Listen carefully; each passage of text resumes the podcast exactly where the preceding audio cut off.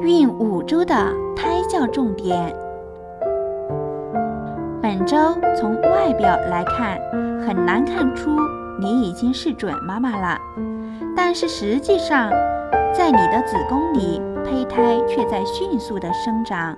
现在，胚胎像一颗小苹果籽，从形体上看，可以分为躯体和头部。胚胎背部有一块较深的部分，这里将发育为脊髓。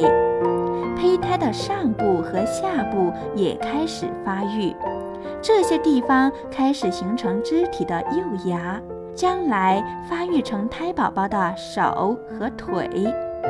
面部器官开始形成，小鼻头开始突出，眼睛的视网膜也开始形成。胚胎内部也发生了巨大的变化，细胞迅速分裂，主要的器官如肾脏和肝脏开始生长。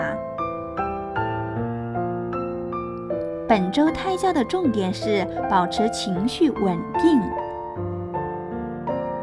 得知自己怀孕后，准妈妈的心情可能会变得十分复杂，时而兴奋，时而苦恼，情绪不太稳定。本周是胎宝宝器官形成的敏感时期，如果准妈妈情绪不稳定，可能会造成胎儿畸形。